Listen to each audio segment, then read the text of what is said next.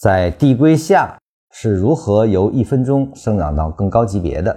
先从顶底分型啊处理出来，变成笔，由笔呢再把它处理成完全的上下鲜明的线段，而后再由线段生长出了最基本的，我们叫最初级的走势类型啊，这是第一层的递归。走势类型之后呢，用不同的同级别的走势类型，又生长出了更高级别的走势类型啊。那么这些不同级别的走势类型，你可以在某张图上进行标记，让我们很容易看清。也就是说，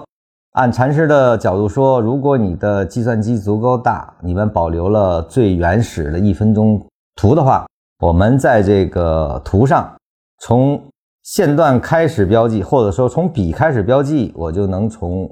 一分钟的笔开始生长出一分钟的走势，从一分钟的走势又生长出五分钟走势啊，我们叫第二层走势。由第二层走势合并完之后，我们又可以处理出来更高级别的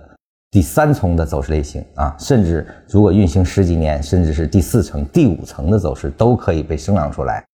在学禅论的时候，什么叫学通？就是这篇课文看得很清楚，他在讲什么。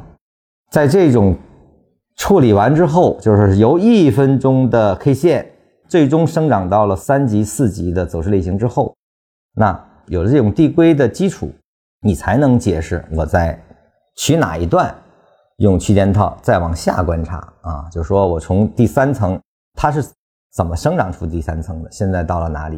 啊？你才能建立真正的区间套概念啊，所以说递归逻辑是基础，而递归逻辑的基础就会生长出不同级别的运动，